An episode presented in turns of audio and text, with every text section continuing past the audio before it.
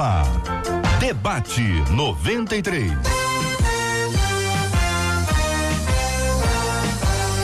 Realização 93 FM. Um oferecimento Pleno News. Notícias de verdade. Apresentação J.R. Vargas. Alô, meu irmão. Alô, minha irmã. Aqui fala J.R. Vargas. Estamos de volta. Começando aqui mais uma super edição do nosso debate 93 de hoje, minha gente. Nessa sexta-feira, 13, 13 de março de 2020. Muito bom dia para você que está nos acompanhando agora através do Facebook da 93 FM. Cada dia mais, cada dia mais gente chegando aqui no Face da 93 FM, se conectando para acompanhar com imagens o nosso debate 93 de hoje. Você é muito bem-vindo, é muito bem-vinda aqui entre nós. Hoje é dia também de agradecer a Deus pela vida dos pastores que fazem aniversário no dia de hoje. É o seu pastor, é a sua pastora. Manda aqui pra gente também o nome da esposa do pastor ou esposo da pastora. E assim você está participando com a gente aqui também no nosso debate 93. Aniversariante de hoje e de amanhã, tá bom? Hoje é sexta 13, amanhã é sábado 14. Você pode mandar aqui pelo nosso WhatsApp, que é o 968038319, 968038319. Sua participação sempre com a gente aqui na 93 FM. Quero que você conheça aqui os nossos debatedores, os dois que já estão aqui. Tá faltando aí, tá subindo. Muito bem, com a gente aqui no programa de hoje, a pastora Daniele Queiroz está aqui. Também ali com a gente hoje o pastor Antônio Orestes. Que Deus abençoe por completo os nossos queridos e amados debatedores e a você que chega para fazer com a gente o Debate 93. Este é o Debate 93 com J.R. Vargas na 93 FM. Ê, minha gente, é o tema 01 do programa de hoje. Vamos lá, hein?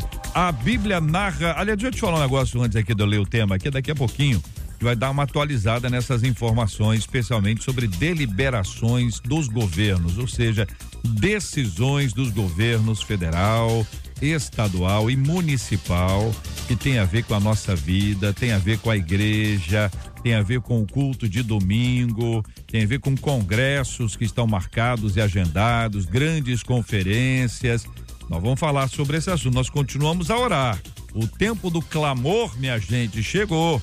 O tempo do clamor é hora de orar para que Deus detenha, não só no Brasil, mas no planeta inteiro. E que esse tipo de coisa possa ser retido para a glória do nome do Senhor. Que Deus dê sabedoria aos pesquisadores. Tem muita gente boa, inteligente, a quem Deus deu sabedoria pesquisando. Tem muita gente que pode ser útil, que pode ser uma bênção na vida ah, de tantos outros. Então, hoje é dia de, além de tomar os cuidados, todos que nós temos conversado ao longo desses dias, todos os cuidados, todo álcool gel, lavar a mão.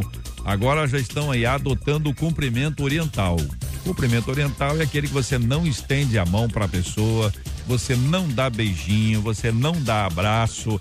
Sabe aquele pessoal que só manda beijo pelo WhatsApp? Eles estão certos hoje. Agora é, agora é assim. Quer mandar um beijo para alguém? Pelo WhatsApp. Beijos, porque a situação está complexa. O, e o cumprimento oriental é aquele que se abaixa assim. Muita gente já adotou, inclusive nos cultos aí. Muita gente diz assim: ah, como é que vai ficar lá na hora dos cumprimentos? Nós vamos falar sobre esse assunto que é, temos que conversar, ouvindo os nossos debatedores e também os, o nosso time de jornalista tratando e trabalhando esse assunto com a gente aqui na 93 FM. Vamos pro tema 01 do programa de hoje. A Bíblia narra no Evangelho de Lucas o encontro de Jesus com dois ladrões na cruz, cada um na cruz dele.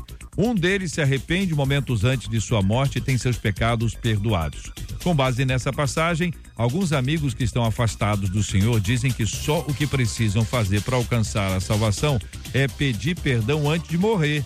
Eles acreditam, JR, que podem viver tudo que a vida tem para oferecer e que no final Jesus os receberá. Deus aceita esse tipo de postura? É justo uma pessoa fazer tudo errado a vida inteira e quando estiver morrendo pedir perdão e ser salvo? Onde fica a justiça de Deus com aqueles que se dedicam à obra e propagação do evangelho? Somos todos julgados da mesma forma por Deus? Vamos ouvir os nossos debatedores. Eu também quero ouvir a sua voz e a sua palavra sobre esse assunto. Com a gente o pastor Antônio Orestes. Bom dia, bem-vindo, pastor. Queremos ouvir a sua opinião sobre o tema no programa de hoje. Bom dia, JR. Então, é, a abordagem é muito pertinente, mas aqui tem na, na pergunta dela, na construção, tem um monte de de outras perguntas que seriam bem interessantes ao longo aqui hum. do, do debate, nós com os amigos aqui, é, chegarmos a analisar. A primeira coisa que ela coloca é se Deus aprova tal tipo de conduta. A primeira resposta para isso é que não, porque Galatas 6, versículo 7 diz que Deus não se deixa escarnecer, pois tudo que o homem semear, isso também colherá. É? Então, a primeira, a primeira coisa que eu quero dizer aqui é que o homem vai ter sempre a colheita da sua semeadura. É lógico que ela está abordando a questão de salvação. Agora, é bem importante também lembrar que um teve a chance de ser salvo, o outro não, e os dois estavam na mesma condição. E Jesus salvou o ladrão na cruz e não da cruz. Ele teve que arcar com a consequência da vida dele até aquele momento. Muito bem. Queremos ouvir a nossa menina da mesa, a pastora Daniele Queiroz. Bom dia, bem-vinda. Bom dia, JR. Bom dia, ouvintes. Bom dia, pastores. É sempre uma alegria muito grande estar aqui. E esse tema, ele é muito interessante e ele quase que vai cair numa briga milenar, vamos dizer assim, sobre essa questão de obras e salvação. Mas eu quero me ater ao detalhe sobre ser justo e quero pontuar algumas coisas muito importantes. Primeiro, a gente precisa entender que a salvação é pela fé. Salvação pela fé, então nós vamos receber isso sem merecimento, mas por graça divina. E aí eu me lembro da parábola dos trabalhadores na vinha, quando essa parábola conta que aquele proprietário que decidiu contratar trabalhadores, ele fez um, um esquema onde quem trabalhou mais ganhou a mesma coisa que quem trabalhou menos. E isso não pareceu injusto porque foi uma decisão daquele que detinha o poder de pagar a conta. Então a gente precisa entender que no que diz respeito à salvação é dessa forma. Porém, eu compreendo que o salvo, ele dá fruto de salvo. O salvo dá resultado de salvo. E uma vez que o Espírito Santo habita nas nossas vidas e opera em nós a regeneração, e nós entramos no processo da santificação, naturalmente as nossas obras vão evidenciar essa salvação. É o que eu acredito. Muito bem. Pastor Samuel Mouta com a gente no programa também. Bom dia, bem-vindo. Como analisa o senhor esse assunto? Bom dia, JR. Bom dia, demais colegas de mesa, queridos ouvintes um assunto muito interessante, uma pergunta muito interessante que chega para nossa oportuna reflexão. E eu quero abordar, JR, concordando com os colegas que já me antecederam, mas abordar do ponto de vista de um relacionamento com Deus. Quando Deus criou o mundo, a motivação de Deus em todo o tempo é o amor. E Deus criou o ser humano por amor para viver em relacionamento amoroso com ele. Deus é amor, Deus nos ama e Deus quer ser nosso amigo, como era no Éden antes da queda. E este relacionamento amoroso com Deus é algo simplesmente fantástico, extraordinário. Quando nós pensamos em salvação, salvação da nossa alma, o amigo ouvinte que está nos ouvindo, a gente pensa sempre em livramento do inferno, não é? Não que isso não seja uma, uma verdade, é claro que é. Mas há algo mais do que isso, há algo mais do que livramento do inferno, há algo positivo que nós chamamos de vida com Deus, de relacionamento com Deus, relacionamento amoroso com Deus. Quando alguém, no caso aqui da história, o ladrão da cruz, foi salvo no último instante da sua vida, ele, é, ele, ele não perdeu nada ou quase nada no sentido da eternidade. Mas no que tange a sua vida presente aqui na Terra, ele perdeu muita coisa. Então, quando alguém é, deixa de obter o privilégio da salvação, ainda na sua juventude, na sua meninice, como foi o meu caso, a gente a, a, aproveita, a gente desfruta de uma vida com Deus, de um relacionamento com Deus. E isso é extraordinária. Muito bem, a nossa declaração aqui do, do ouvinte contando a respeito de amigos que naturalmente na conversa sobre esse assunto, isso não é uma coisa incomum, é muito comum a pessoa falar assim, não, não, eu tô aqui, tenho que viver a minha vida, vou ver minha vida e lá no finalzinho da minha vida eu vou me entregar. Ou alguns estão dentro e dizem assim, isso é injusto, né? Isso é injusto. Joguei o jogo inteiro. Entrei no primeiro tempo, corri, no intervalo não parei, corri o segundo tempo inteiro. Chega no finalzinho, o camarada entra no último minuto do jogo e é campeão junto comigo? Isso não é justo. É a reflexão de muita gente. Estou trazendo aqui a questão do futebol como uma, um, um exemplo só para a gente poder avaliar. A questão da pessoa ter tempo, vai ter tempo na, na, na última hora, como é que sabe que vai ter tempo? Pois é, não é há sabe? esse controle. Não tem como ter esse controle. Então é, é é meio que uma jogada de sorte, né? Uma, ou então uma fé abrupta de que vai ter esse tempinho, né? Esse último segundo. Mas uma coisa que é muito interessante da gente lembrar é a questão dos galardões, das, daquelas obras que vão acumulando galardões. E aí eu faria uma metáfora do seguinte: você pode até ser cliente do banco, mas ser um cliente universitário. Você entrou, você está lá no hall dos clientes do banco. Mas tem gente que fez um trabalho tão diferenciado, investiu da forma certa, que acumulou milhões. Então é mais ou menos isso. No âmbito da salvação, ok, pode ser que a pessoa ganhe o prêmio junto, entrei. Mas tem os galardões que a gente vai acumulando ao longo da vida com as nossas boas obras e testemunho e por aí vai. Eu já ouvi também algumas pessoas idosas dizendo assim: como eu me arrependo de não ter conhecido Jesus antes. É isso aí. Perdi a minha vida, fiz tanta coisa que me fez mal, que tantas escolhas erradas, e hoje eu, eu digo assim, poxa, quem me dera. Aí chega a falar isso para jovem. Uhum. Meu filho, aproveita. o cuidado. Eu gosto de dizer, JR, que a caminhada importa. Não é só a chegada que importa, a caminhada também importa. Então, chegar, como você disse, no final vai ser campeão, todo mundo é campeão. Mas jogar o jogo é muito gostoso. Viver uma vida com Deus, viver uma vida para a glória de Deus, desfrutar um relacionamento com Deus é algo fantástico. Porque a pergunta aqui é interessante, assim, eu vou aproveitar tudo que a vida oferece. Gente, o que que a vida oferece? Se a gente pensar assim, o que a vida de fato oferece de bom, é aquilo que vem de Deus, é aquilo que o Senhor nos proporciona. Quando a gente pensa nos prazeres deste mundo, são, são passageiros, são temporários. Então, a verdadeira felicidade da vida, o verdadeiro sentido da vida está em viver com Deus. E quando a gente entende isso, eu queria é, deixar essa palavra com, com o ouvinte nesta manhã. O verdadeiro sentido da vida está em Deus, a verdadeira alegria, a verdadeira felicidade está em viver para Deus. E quando você descobre isso, aí, JR, esse, esse sentimento que você falou de algumas pessoas, ah, por que eu não fiz isso antes? Porque é fantástico, é extraordinário, é maravilhoso andar com Deus, servir a Deus, viver com o Senhor. Isto é a salvação, é que não apenas na eternidade, mas agora, a qual já desfrutamos num relacionamento com Deus. É, aqui um dos nossos ouvintes, nessa, nessa tecla, dizendo a pessoa tem a oportunidade de receber Jesus e resolve deixar para a última hora. Quem sabe a sua última hora? Os ladrões sabiam. E um recebeu e outro não. Uhum. Não é isso, pastor Antônio? Positivo.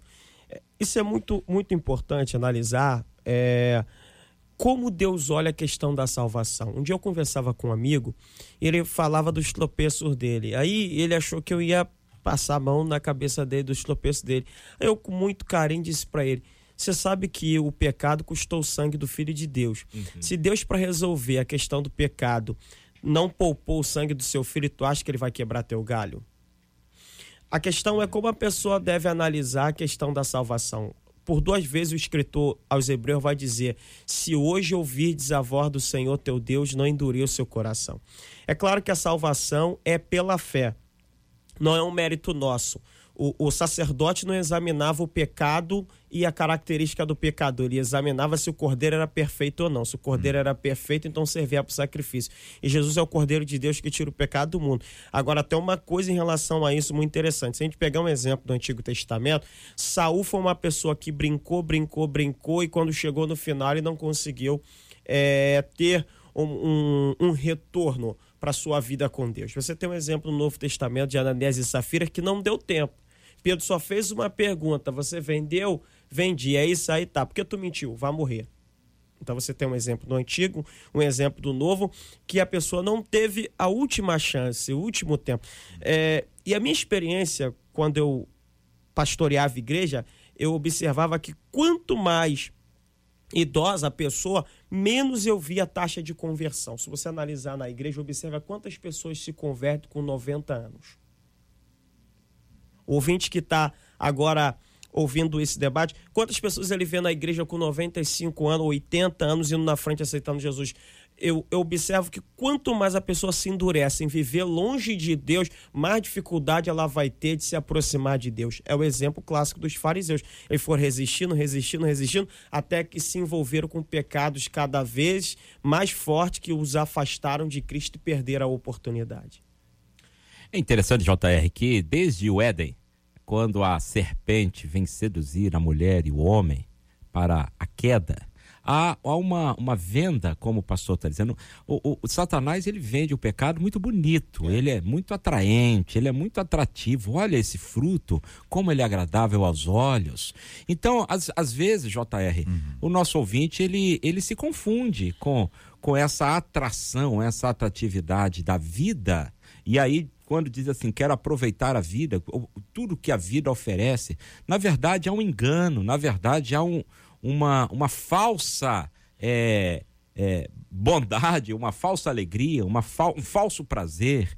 E o, o, o, eu e você e todos os nossos ouvintes, a gente às vezes se engana com esta proposta de Satanás sobre aproveitar a vida né, em coisas que são aparentemente gostosas, prazerosas, mas que na verdade conduzem à morte. Há um texto da palavra do Senhor em Provérbios que diz: A caminho que ao homem parece ser bom, parece direito, mas o fim deles é a morte.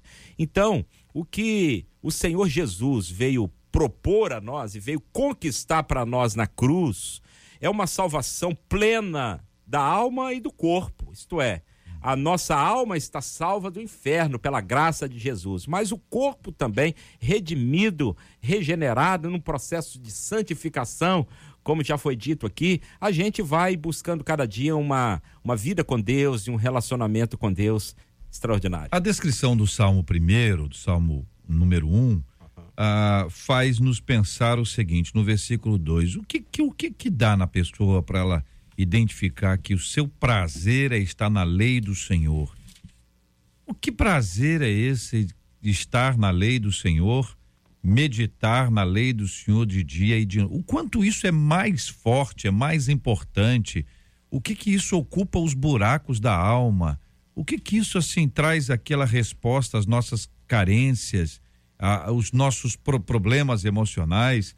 E espirituais, quando diz que o, o homem feliz, o bem-aventurado, ele não anda no conselho dos ímpios, ele não se detém no caminho dos pecadores, não se assenta na roda dos escarnecedores, antes, dizer, muito maior do que qualquer outra coisa que dessas que foram apontadas e que podem gerar um prazer momentâneo, é o prazer de estar meditando, estar na presença de Deus. Quando Paulo ora a respeito do espinho na carne, a resposta que ele recebe é: A minha graça te basta. Como a graça é mais forte, é mais poderosa que a cura. Que poder é esse que não é palpável? Entendeu? Você não pode dizer assim, ó, vou te dar um pacotinho de graça aqui. É, ela, ela, ela tem um elemento maravilhoso. Quando Saulo e Barnabé estavam em Antioquia, a descrição é que a graça de Deus estava ali, as pessoas eram, eram impactadas. Quando Felipe pregou em Samaria, antes de Pedro e João irem lá impor as mãos sobre as pessoas, naquele episódio que precede a chegada de Simão Mágico, o impacto ali na vida de Simão Mágico, as pessoas receberam com alegria. Uhum. A cidade se alegrou. alegrou. O que, que é isso que assim é mais importante que a bebida? É mais importante que o vício do cigarro? Que um prazer no jogo, que uma questão sexual fora do casamento, promiscuidade. O que, que sabe? Que às vezes a pessoa pode achar que a, a vida é aquilo, mas na verdade, quando Jesus conversa com Nicodemos, fala de uma vida em abundância, uma vida com excelência. Que impacto extraordinário que tem a vida espiritual sobre a nossa vida, nos dando a oportunidade de sair da escravidão do pecado e descobrir uma nova vida em Jesus. Eu acredito que essa relação do temor do Senhor, que é o princípio da sabedoria, é o start para todo esse processo. E eu penso que a fala de uma pessoa que diz assim: "Ah, eu quis aproveitar a vida". Essa pessoa não teve uma revelação ainda de quem é Jesus, ela não teve um encontro, porque uma vez que a gente se encontra com o Senhor de fato, é impossível você é, ter prazer a longo prazo. Pode até acontecer um enfraquecimento na caminhada, né? A gente sabe disso pela palavra, mas aquele que provou da graça de Deus de fato e de verdade, ele não conseguirá ficar por muito tempo longe, muito pelo contrário, vai sentir saudades da presença de Deus, assim como os salmistas, né? Diziam: Nós temos saudades do tempo que a gente podia cantar no templo. Então, é, é esse começo de realmente ter tido um encontro verdadeiro. Lucas capítulo 18, o Senhor Jesus tem um encontro com aquele jovem que a gente chama o jovem de qualidades. E ele, muito afoito, muito desejoso, diz: Senhor, o que eu preciso fazer para ser salvo? A pergunta dele tem até um equívoco, porque não é algo que a gente faça, né? Mas o que eu preciso fazer? E Jesus cita os mandamentos e ele diz: Tudo isso tenho feito desde a minha mocidade. Então Jesus diz: Falta-te uma coisa. Falta-te uma coisa. Vai, vende o que tens, distribui aos pobres, depois vem e me segue. Era um convite ao discipulado. Mas aquele jovem, ele estava tão apegado às coisas deste mundo, às coisas materiais, naquele caso, às suas riquezas, que ele se retirou triste da presença de Jesus.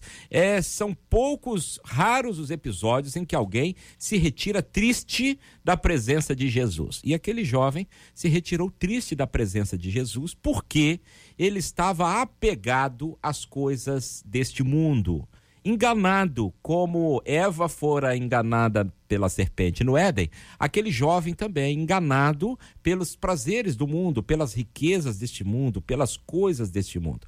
E ele se retira triste da presença de Jesus. Eu fico imaginando, JR, hum. quanto dos nossos ouvintes hoje que poderiam ter este encontro que que a, a Daniele falou agora, um encontro verdadeiro com Jesus, transformador, Salvador, Redentor, e no entanto, às vezes a gente fecha o coração, porque eu estou apegado a coisas deste mundo, eu estou apegado àquele, àquela festa, aquele, aquele vício, ou seja lá o que for. E a gente sai triste da presença de Jesus e perde o privilégio tremendo de seguir a Jesus. A gente não sabe, a Bíblia não diz se aquele jovem de, Mate, de Lucas 18 depois voltou para seguir a Jesus. Mas, naquele momento, ele poderia ter tido o privilégio de seguir a Cristo e não teve. Abriu sabe, pastor, que toda vez que a Bíblia não conta alguma coisa, nesse caso, será que retornou? Aí fica a gente curioso. Especulando. Deus sempre me fala o seguinte: ó, e, e você? Voltou? Cuida da sua uhum. vida. Entendeu? Sabe aquele é negócio é que a gente aí. fala? A gente não tem um negócio uhum. assim? Ah, rapaz, será que é? E esse camarada? O que, que aconteceu com ele? Duvido, duvida, e você está fazendo o quê? É. Então, essa é para nos alertar. O senhor, o senhor quer falar, pastor Antônio? Positivo, eu queria aproveitar. O senhor está sendo chamado de novinho aqui no Facebook, hein? Tem gente olhando o senhor aqui. Você, esse pastor é muito novinho. Eu não falei nada. Eu, eu, só, eu também sou, JR. Eu, que, que é isso? Pois é, eu estou esperando que outros ouvintes digam. E os demais também. Bom, eu queria pegar é, esse, esse gancho do que foi dito aqui. Ah é, aproveitar, voltando à pergunta dela aqui, que ela disse: onde fica a justiça de Deus com aqueles que se dedicam à obra e à propagação do evangelho? Sabe o que eu vejo aqui? Já foi bem colocado aqui pelos colegas. É, algumas pessoas ela, elas colocam a obra que elas fazem como meio de salvação, elas uhum. se esquecem disso ao meio do caminho. Uhum. E outra coisa é como se a obra de Deus fosse um fardo. Uhum. E como fica a gente? Ou seja, eu tô aqui perdendo meu tempo fazendo a obra de Deus e essa pessoa não tá fazendo a obra. Ou seja, quem tá fazendo a obra de Deus não tá perdendo tempo. Quem se dedica ao evangelho tá ganhando tempo. Uhum está investindo a vida. Por quê? Porque existe galardão, existe um relacionamento com Deus, existe bênção de Deus, experiências com Deus. É, Certa feita o salmista disse: Fui moço e agora sou velho. Nunca vi o justo desamparado, nem a sua descendência mendigar o pão. Hum. Quando você tem um relacionamento íntimo com Deus, você colhe bênçãos. É um privilégio tremendo hum, trabalhar para Deus. Exato. Isso é, é, eu acho que é essa perspectiva que, tá, que está é, em jogo aqui. É. Quem, aquele que serve a Deus a vida inteira e servir a Deus, JR, hum. às vezes, até no contexto de perseguição, de lutas, de renúncia, porque discipulado envolve renúncia, envolve tudo isso. Aí alguém que está de fora pode dizer assim: ah, coitadinho dele, olha o quanto ele perdeu para servir a Jesus. E é o contrário. Que privilégio, que honra, que maravilha. Valeu poder. a pena, né? Valeu a pena. Eu acho que essa, essa é a frase quando a gente chega no final e tem o nosso encontro agora presencial com Cristo já já no nosso agendamento, né? Tá chegando. De dizer, olhar para trás e assim, olha, como valeu a pena, que privilégio meu ter servido ao Senhor, porque é a ideia de que você está caminhando com Deus e continuará. Sim, sim. Entendeu? Você continua. Isso é um processo maravilhoso. É graça de Deus ser escolhido pelo Senhor para servi-lo. Só quero lembrar aos ouvintes que todo aquele que é salvo já foi chamado para servir ao Senhor. A igreja não é lugar de espectador. É. Espectador é o pessoal que assiste o filme, está, tô, sou, é tô, sou espectador do filme. Por que, que você é espectador do filme? Porque lá no carro o cara pula na piscina e você não molha. Lá no filme, o cara leva um tiro, mas você tá bem. Lá no filme, a pessoa morre e você está vivo. Isso é o espectador. Uhum. Na igreja, não. É. Na igreja, adora, adora, é hora, é hora, recebe a palavra, recebe a palavra. Então, você está prestando culto a Deus, oferecendo um culto ao Senhor, é completamente diferente. São 11 horas e 27 minutos aqui na nossa 93 FM. Ah, quero agradecer o carinho dos nossos debatedores desse primeiro tema que nós discutimos hoje aqui. Nós temos conversado aqui no nosso estúdio, o nosso repórter Juliano Medeiros já está aqui ao vivo no nosso estúdio para a gente continuar a nossa conversa sobre o novo coronavírus, né? Cada hora uma notícia, tem muita fake news, isso é um perigo. Ontem eu encorajei os nossos ouvintes e faço agora de igual forma. Quer fazer pergunta? Pode. A Heloísa vai encaminhar todas as perguntas para o Juliano. No final ele volta ah, dando tempo, né, para poder apresentar aqui a resposta imediata aos nossos ouvintes. Vamos atualizar as informações. O desafio da oração continua, porque a gente trabalha e a gente ora.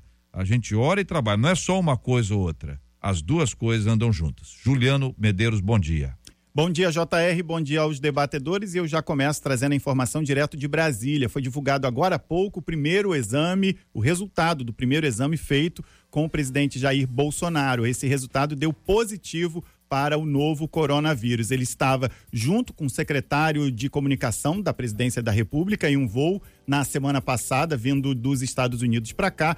O secretário foi o primeiro integrante do governo a dar positivo para o Covid-19, portanto, então, o primeiro exame divulgado e com teste é, é, divulgado aí, né, pela presidência da República, dando positivo ao presidente Jair Bolsonaro. Ainda vai ser feita uma contraprova e o resultado sai ainda nesta sexta-feira. O presidente está isolado no Palácio da Alvorada. Ontem, durante uma live nas redes sociais, o presidente estava inclusive com máscara e muita gente, inclusive, chegou a comentar que ele estava já meio abatido, é, mesmo usando aquela máscara ali. Então, portanto, o resultado sai agora de manhã desse primeiro exame, confirmando que o presidente pode estar com o coronavírus. A conta prova vai tirar todas as dúvidas.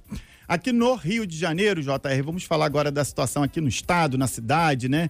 Muita mobilização por conta disso, muitas reuniões ocorrendo de ontem para hoje. Secretaria Estadual de Saúde reunida ao longo de toda a manhã, Secretaria Municipal de Saúde também. O que eu tenho para falar em relação ao estado? O governador Wilson Witzel criou um gabinete de crise por conta da epidemia. O decreto foi publicado no Diário Oficial do Estado de hoje. As medidas são de enfrentamento de emergência em saúde pública. Estabelece, entre outras coisas, normas para isolamento, quarentena, exames médicos, testes laboratoriais, coleta de amostras clínicas vacinação, tratamento médico e investigação epidemiológica. Essas decisões para o Estado acabam confirmando que também já foi definido pelo Ministério da Saúde, que nós falamos inclusive aqui ontem no debate 93. Após uma reunião com o Ministério Público, o governo do estado é, estuda adotar algumas medidas é, para o enfrentamento do Covid-19, como a suspensão de visitas em presídios, o fechamento de escolas, o trabalho em home office para os servidores públicos e também a disponibilidade de álcool em gel nas estações de transportes públicos. Ao longo desta sexta-feira, essas medidas vão ser anunciadas aí com mais detalhes. O Rio de Janeiro tem 16 casos confirmados, são 14 na capital, um em Niterói e um em Barra Mansa. Os números foram divulgados pela Secretaria Municipal, ah, pela Secretaria Estadual de Saúde, agora por volta das 9 horas da manhã. São três casos de transmissão local. Ontem nós falamos de dois e hoje foi confirmado mais um caso de uma mulher de 28 anos. No Brasil, são 151 casos confirmados. Essa divulgação foi feita pelo Ministério da Saúde. Na cidade do Rio de Janeiro, o que, que eu tenho aqui para passar para os nossos ouvintes de atualização? Agora há pouco, a prefeitura decidiu que os colégios vão ficar fechados a partir de segunda-feira por pelo menos uma semana. As unidades vão abrir somente para o almoço das crianças entre 11 da manhã e 1 hora da tarde. São 1.540 escolas e creches que vão ficar com as aulas suspensas, atendendo aí a um número de 626 mil alunos que vão ter a restrição de circulação com essa determinação da Prefeitura do Rio. E eu tenho outras situações aqui, JR. Antes de você encaminhar, só para encorajar e pedir aos nossos ouvintes, se o seu filho estuda numa escola é, particular, você está acompanhando a gente, houve uma determinação na mesma linha, suspendeu também aí, as aulas estão suspensas na escola do seu filho, da sua filha, encaminha aqui para gente pelo WhatsApp, que é o 968038319, qual a escola e quando, a partir de quando isso vai acontecer, se também é a segunda-feira, se também está com limite aí de uma semana ou se está em aberto, porque isso vai ajudar a gente a informar os demais ouvintes aqui. Você trabalha com a gente aqui como repórter 968038319. Cada escola particular vai tomar a sua decisão, né, junto ali com a diretoria e o estado e o município adotando aí essas é decisões. De né, Exatamente, é que isso acaba é... se propagando porque a, a ideia inicial é que menos gente esteja, é, mais gente, né, esteja nos seus locais e menos gente reunida em aglomerados, né, em ambientes fechados e a locomoção também dessa multidão pela cidade, pelo estado. Portanto, em relação ainda uh, sobre suspensões e o que que os departamentos, os setores públicos e outros privados estão tomando. A ESPM, que é uma universidade particular, já informou, estão suspensas as aulas. O IFRJ, o Instituto Federal do Rio de Janeiro, suspendeu de hoje até terça-feira a UF informou que está com o início das aulas adiado em todos os campos a partir de segunda-feira. As aulas seriam retomadas na segunda. Inicialmente ficaram para o dia 23. São 50 mil alunos atingidos em nove municípios. A Petrobras cancelou ou suspendeu reuniões, treinamentos e eventos com mais de 20 pessoas. O Tribunal de Justiça suspendeu as audiências de primeiro e segundo graus por 60 dias.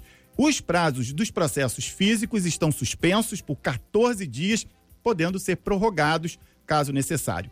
O Tribunal de Contas do Estado, medidas emergenciais e restrição de acesso a partir de segunda-feira. A Alerj, a Assembleia Legislativa do Estado, também vai adotar medidas restritivas a partir da próxima segunda. Devem durar 30 dias. Acesso restrito a deputados, funcionários e imprensa, visitas guiadas e audiências públicas suspensas, comissões especiais vão ter audiências por videoconferência. A Câmara Municipal do Rio, da cidade do Rio de Janeiro, vai permitir somente a entrada dos parlamentares, servidores, estagiários, terceirizados, imprensa e profissionais de limpeza. Os eventos estão suspensos, as sessões solenes vão ter número de participantes reduzido. A visitação pública também não acontece nas próximas semanas a OAB suspendeu temporariamente a cerimônia de entrega das carteiras dos novos inscritos. Essas pessoas já podem seguir até a sede da OAB para retirar o documento. A Academia Brasileira de Letras suspendeu as atividades abertas ao público geral. Eu também tenho aqui, JR, uhum. orientações de como os transportes públicos estão se posicionando nesse momento. É muito Isso. importante, né? Muito. Uma, uma multidão é carregada e levada de um lado para o outro a todo tempo aqui na capital. Então, as barcas disponibilizaram álcool em gel a 70% para o uso dos passageiros nas estações e o sistema de som tem anunciado o tempo inteiro quais são os sintomas e que cuidados as pessoas devem ter nesse momento. Os trens anunciaram a criação de um comitê e, vai, e vão contratar equipes especializadas para o trabalho de desinfecção interna das composições. O BRT informou que está reforçando o anúncio das medidas de prevenção. O VLT também disse que trabalha nesse momento com a automatização das portas. Quem usa o VLT sabe que para você entrar, você tem que apertar o botãozinho ali para as portas abrirem. Uhum. A partir de agora, esse sistema será automatizado e que também vai intensificar as ações diárias de limpeza das composições. O Metrô Rio informou que já reforçou a limpeza, tanto nos trens quanto nas estações. É, tudo isso é parte da, dos, dos cuidados, né? Que a gente precisa ter as escolas aqui, segundo os nossos ouvintes, por enquanto, escolas particulares aqui trabalhando normalmente. Uma ouvinte aqui diz que ela é da Unigran Rio e a informação que foi dada lá é, receberam um e-mail, os alunos receberam e-mail falando para não apertar a mão, nem beijar, nem abraçar ninguém. Entendeu? O povo é, é por aí, não é? Aqui estão perguntando sobre os bancos, que é uma questão que a gente pode, pode fazer uma pesquisa, porque isso, tudo agora, gente, é o seguinte: é de uma hora para outra vão aparecer pe perguntas absolutamente claras, né? Quer dizer, transporte já foi, já temos a informação, questão de bancos é uma questão que os ouvintes sempre falam aqui, é uma outra colocação aqui que, que surge. Ah, shopping, eh, se é um ambiente que tem uma aglomeração em geral fechado com ar condicionado deve ser um lugar para ser ter uma cautela, não é isso? Juliano? É, as, as orientações são essas, né? Ou seja, as pessoas não estão nesse primeiro instante é. impedidas de ir e vir, mas é, Agora é uma a recomendação é que elas é, estejam em locais de grande circulação, como você falou, shopping, uhum. supermercado. As pessoas vão ao supermercado, não vão deixar de ir ao é. supermercado, mas tentem ficar afastadas um metro né? Uhum. Umas das outras uhum. e é, evitem aí, nesse primeiro instante, é, espaços muito fechados, shows, uhum. é, o próprio transporte público. As pessoas vão ter que usar nesse primeiro instante, mas com essas recomendações. Os ouvintes começam a enviar perguntas para a gente, JR, como por exemplo aqui um da Baixada perguntando como é que está o funcionamento das escolas por lá. Uhum. As informações ainda estão chegando para a gente chegando. porque os governos ainda estão se reunindo para é. definir. A gente começa a perceber que é, a partir do momento em que a pandemia foi é, decretada mundialmente pela Organização Mundial da Saúde, que casos começaram a surgir mais intensamente no Brasil, uhum. de ontem para hoje tanto o governo federal quanto aqui o estado e os municípios começam a se mobilizar e essa sexta-feira é que essas ações estão sendo divulgadas de uma forma mais veemente do que vai ser feito. A gente é. tem visto que é a partir de sexta, né? Eu tenho a impressão. Segunda, desculpa. É segunda. Eu, tenho, eu tenho a impressão que é aquele objetivo do seguinte: olha, vão, vão, vão tentar parar o começo. Exatamente. Antes que esse negócio se multiplique. Por isso tem um prazo, uma semana. Claro que pode ser ampliado, mas é aquela coisa seguinte: estão acompanhando a chegada e sabe, olha, se não parar aqui, vai multiplicar. Não é que vai parar para sempre, vai parar por dois meses e tal, porque tem gente que vive dessa economia. Sim. Então você imagina bem, o camarada é autônomo, ele trabalha vendendo coisas no, no, em algum lugar público, ou então ele tem uma loja, tem lá uma instituição. Tudo isso aí gera um prejuízo financeiro muito grande. Por isso que os governos aí estão se organizando, não sei qual é o ritmo disso, para poder suprir isso porque existem pessoas que vivem exatamente dessa necessidade. Hoje, por exemplo, você pensa, não, o fulano ele é empregado, mas e o empregador? Como é que o empregador vai ter dinheiro para pagar o empregado? Então são questões assim que a gente vai ver que elas poderão se multiplicar, assim como nós veremos oportunistas. Sabe aquela história da água que a água estava no preço X, a, a água estragou, a, a, o preço da água disparou?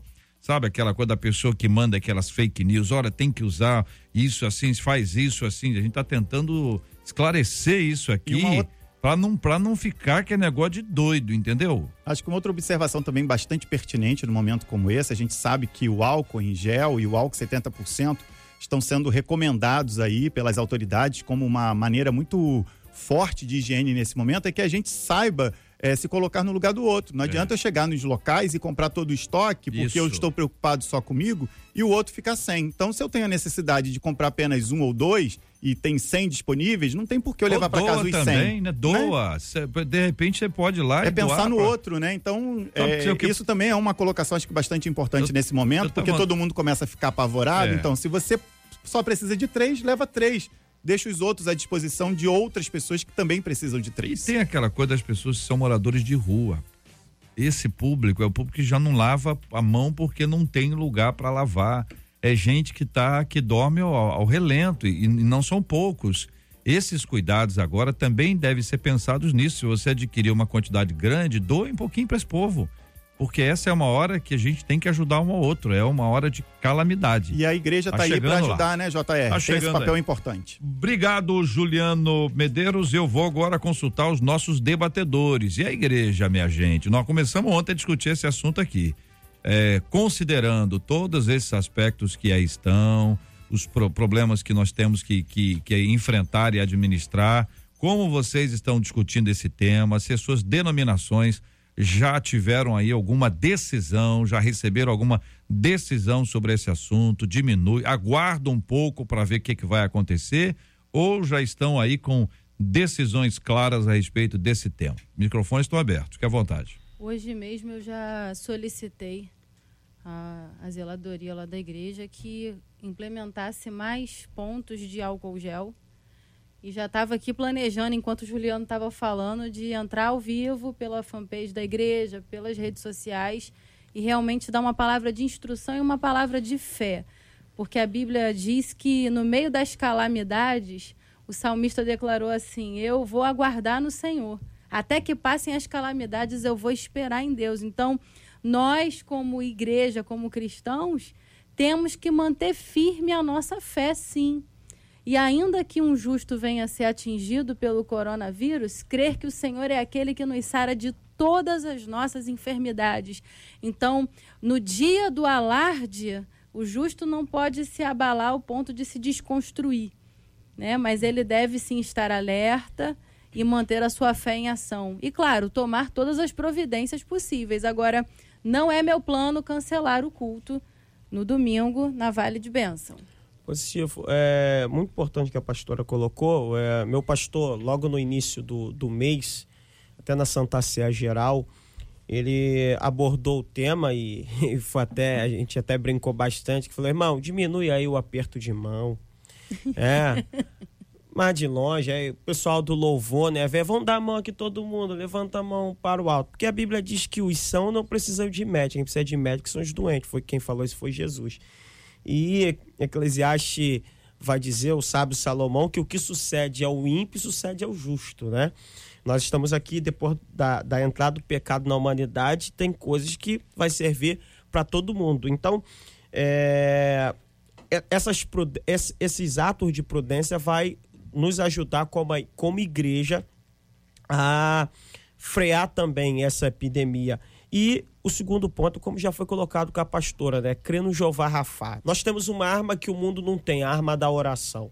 É, nós podemos orar, pedir a Deus que tenha misericórdia, é, que se compadeça do seu povo, do mundo e que logo uma vacina para isso seja é, descoberta, porque você, eu estava analisando isso, você imagina isso, é, porque ainda de início esse, esse vírus ele tem vindo mais das classes mais altas para mais baixas. Agora imagine o efeito disso em áreas muito, muito pobres, paupérrimas. Como seria devastador o efeito disso?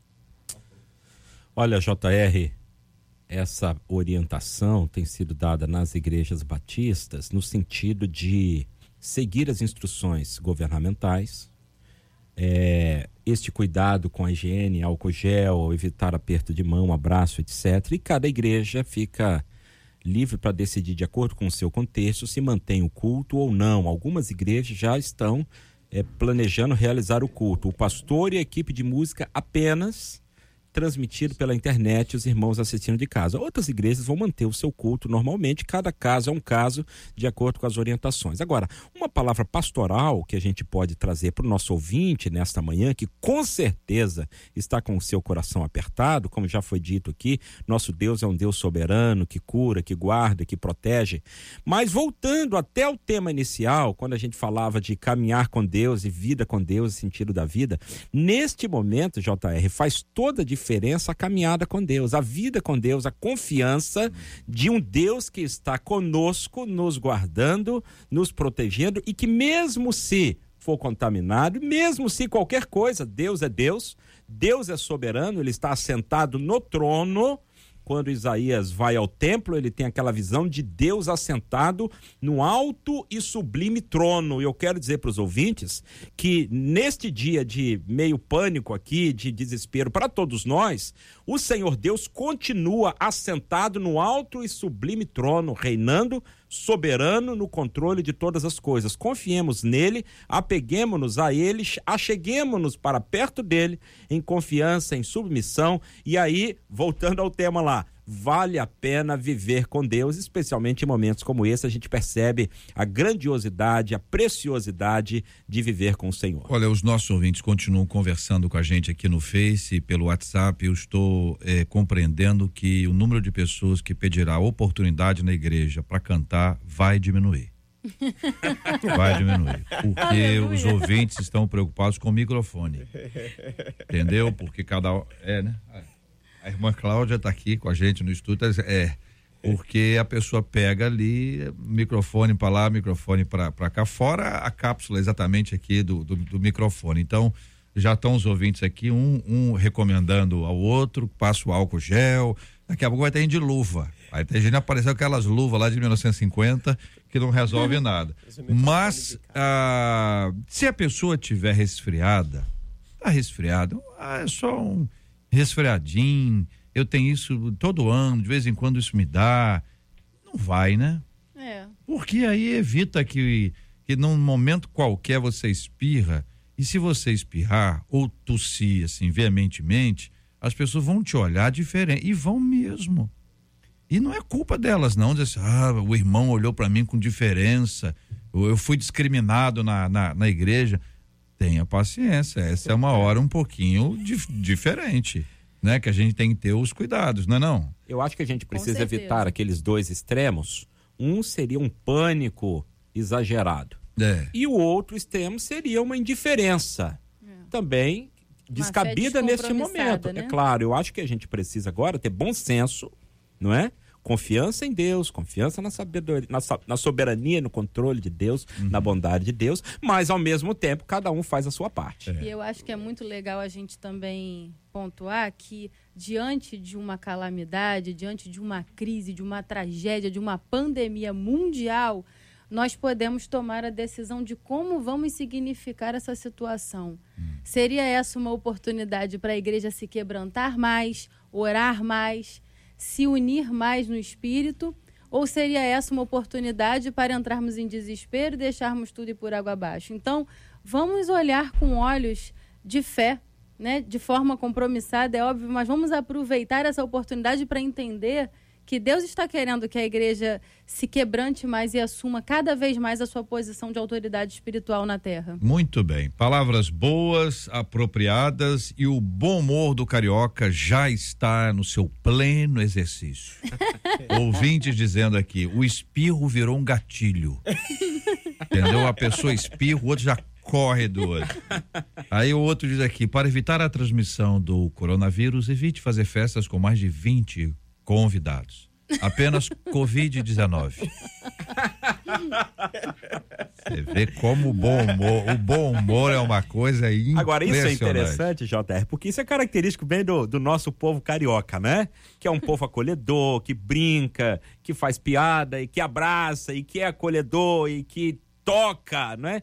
Então é difícil pra gente nesse momento. Você encontra alguém, você já estende a mão, automaticamente se abraça. É. Então a gente tem que ter esse, esse cuidadozinho aqui. É bom, né?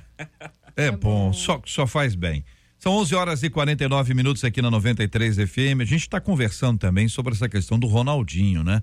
que é uma questão que é impressionante. Jogador Ronald, ex-jogador ex é, de futebol, Ronaldinho, o Gaúcho e seu irmão Assis, eles permanecem presos no Paraguai. Essa história está aí se desenhando como uma novela, né? Um dramalhão. Entra no país com passaporte paraguaio e depois se identifica, tá solto, tá preso, fica no hotel, depois vai para cela, depois quer ir para casa, não pode ir para casa, permanece na cela e, e enfim, esses temas estão aí. Como lidar com a vergonha de uma atitude errada, né? Que acaba manchando toda uma história. Uma história de futebol, uma história, ah, de repente, um negócio esquisito, tá fazendo o que lá? Passaporte, é. cheio de dúvidas, né? Pesquisa, pessoas estão perguntando, mas não precisa entrar com, com passaporte lá. Mas se for um cidadão paraguaio, pode ter vantagens em negócios. O que, que será que é essa história aí que só a justiça vai trazer. Mas Lucas 3:8 diz: "Deem frutos que mostrem o arrependimento". Como alcançar e mostrar esses frutos de arrependimento? Afinal, nenhum de nós está isento de errar. Eu acredito, JR, que a melhor metáfora para esse exemplo é o da cicatriz quando nós levamos um tombo ou fazemos uma cirurgia grave. O ideal é que você não precise cair, né? Que você não caia. É o ideal. Se você puder manter a sua carreira intacta, sem aquela mancha, sem aquela vergonha, aquele escândalo, melhor para você. Você vai se, se poupar de estar exposto, de sofrer o caminho de volta, porque o arrependimento ele exige etapas. E uma dessas etapas é fazer o caminho de volta, reconquistar aquilo que foi perdido. Isso dá um trabalho terrível. Mas, quando a pessoa realmente se arrepende, aí vem a situação da cicatriz. Tem que ter consciência do seguinte: a cicatriz vai continuar ali. Ela vai ficar ali. Vai, ninguém vai ter amnésia, né? Mas se a pessoa de fato mostra arrependimento, o perdão é suficiente para remover a mancha pejorativa da situação. A gente ainda não tem assim grandes informações ou grandes conclusões sobre o que de fato teria acontecido. Eu fico, como o JR disse, com muitas questões na minha mente, não é? E é até difícil a gente se pronunciar, JR, para a gente não, não, não, não exarar um juízo precipitado, não é? Leviano até. Claro, a gente tem essa preocupação. Agora, há fatos. Um fato é, ele entrou no Paraguai com um passaporte falsificado. Isso é um fato. Isso é um fato. Agora, por que, se foi enganado, se foi de má fé, se ele foi é, ludibriado por alguém, isso aí são outras coisas que a polícia vai investigar, a justiça deve chegar a uma conclusão. Pedimos a Deus que seja uma conclusão justa. Agora, fica para nós aquele exemplo ou aquela advertência de que a gente precisa ser prudente, prudente. Se for o caso dele ter sido enganado, não estou dizendo que foi. Se foi, a gente pode aprender lições com isso também porque às vezes no afã de ganhar mais, no afã de aparecer numa, numa parada de sucesso ou de alçar um, um patamar diferenciado, a gente entra em algumas situações sem muito cuidado, sem muita prevenção, sem muita precaução e às vezes é um caminho terrível que vai gerar conclusões é, é, horrorosas, né? Então, Muitas vezes a gente vê pessoas sendo enganadas, golpes na internet, golpes daqui, golpes dali, e é lamentável esse tipo de coisa. É. Pegando um, um gancho em cima disso aí, é o seguinte: é o que alguém certa feita disse, a vida é como um livro, né? Você pode. Você, se você tem uma longa história, uma página errada não vai significar a vida inteira. Agora, existem níveis e níveis de erros que você pode cometer. Um caso como desse aqui é um caso que cria uma dimensão. Por exemplo, se fosse qualquer uma outra pessoa que tivesse sido preso, uhum. ah, um brasileiro está preso no Paraguai, entrou com o documento, fala assim, pô, camarada, por que, que ele não entrou com a identidade? Agora, quanto maior é a dimensão que a pessoa alcançou na vida, maior também será a dimensão daquele erro na vida dela. É o famoso texto bíblico: a quem muito é dado, muito é exigido. É verdade. E é uma questão que está aí para a gente avaliar, conversar e pensar. Tem certas coisas que são muito fáceis, mas elas também vão com muita hum. facilidade. Já contei aqui É uma historinha, diz que o camarada trabalhava lá na roça, ele gostava de trabalhar na roça, ele era produtor de, de leite. Ele trabalhava bem, feliz, animado, mas ele tinha um sonho, queria ter um chapéu. Chapéu bonito, Panamá, aquele chapéu do filme Indiana Jones, sabe aquele? Uhum. É o sonho dele, cada um tem o um sonho, né? E aí, o que que aconteceu? Ele chegou lá e falou assim: oh, mas desde que eu tô trabalhando aqui, eu não vou comprar o chapéu nunca. Aí falou: vou botar um pouquinho de água. Todo dia, botava o leite, um pouquinho de água. O que sobrava de leite, ele conseguiu um outro cliente e aí foi aumentando. E aí o dinheiro foi vindo. Até o dia que ele juntou o dinheirinho dele e foi lá para a loja, foi lá para a cidade, comprou o, o, o, chapéu, eu ia falar, comprou o sabão. Comprou o chapéu, tô com tanta sabão na cabeça, né? comprou o chapéu Panamá dele, todo animado, aí saiu todo envergado pela rua, todo empinadinho, né? E fazendo aquele charme, aí foi atravessar a ponte.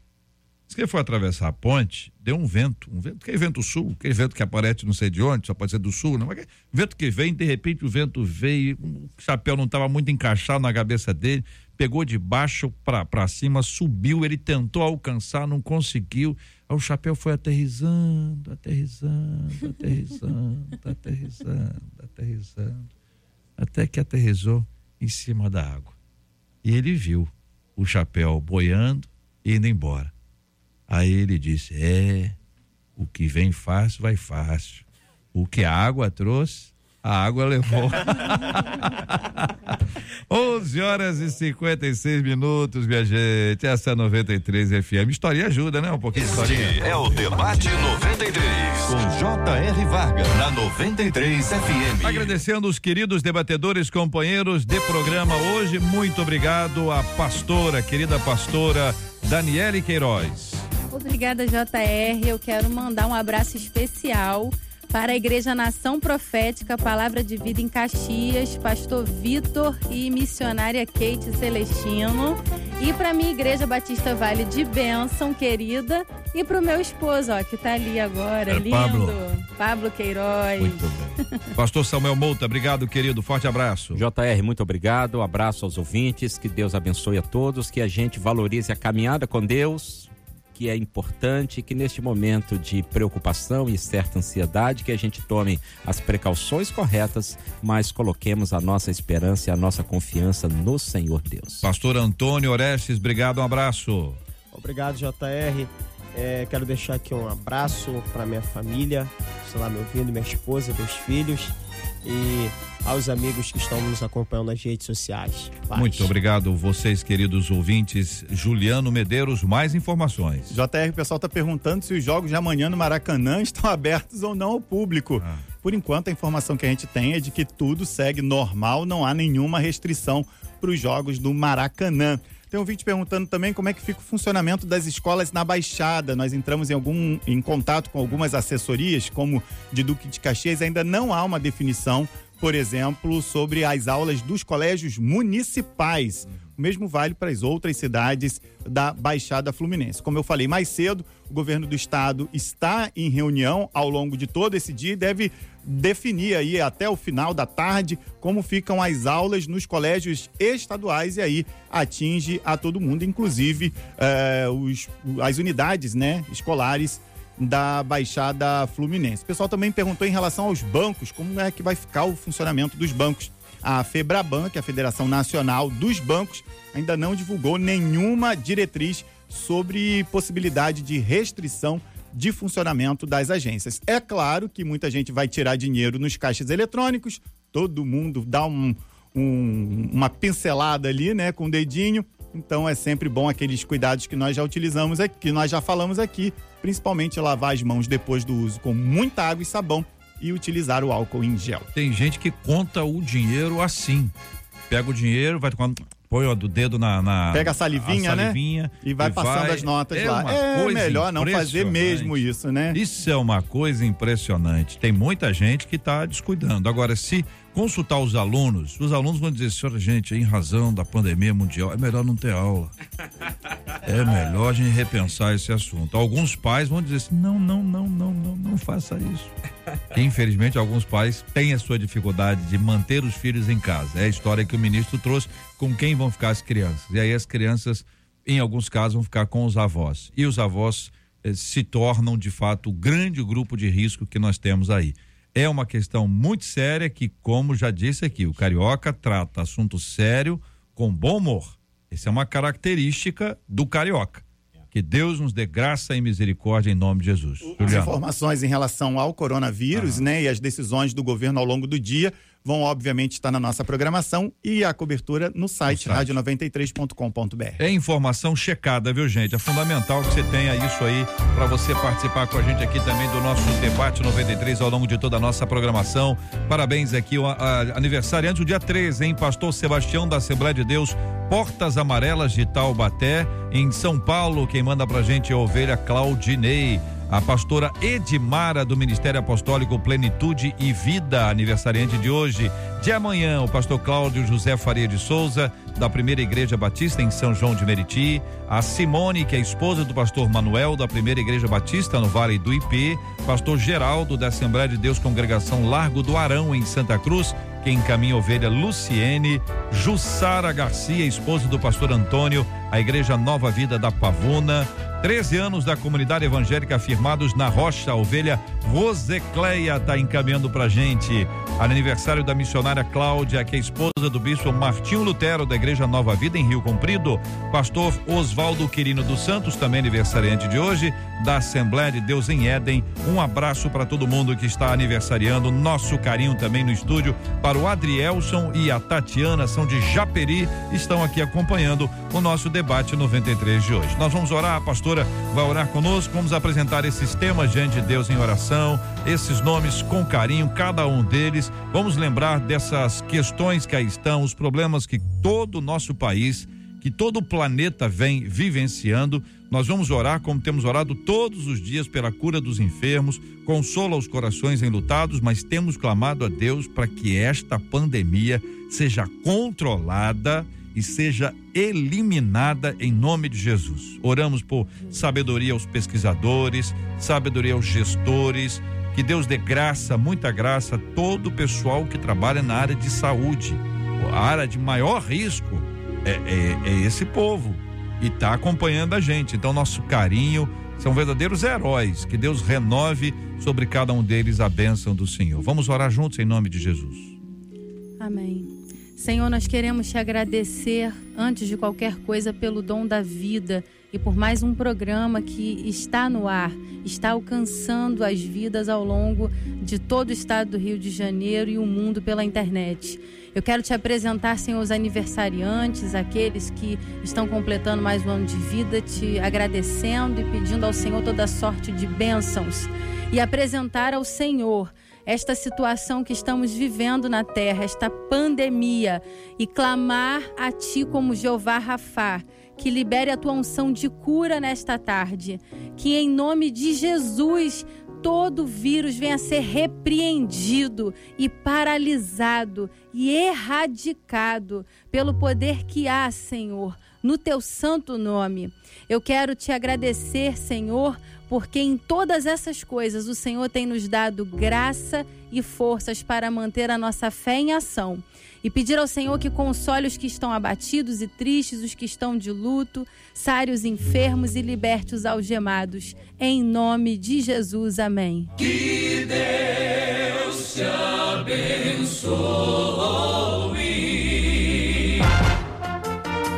Você acabou de ouvir Debate 93.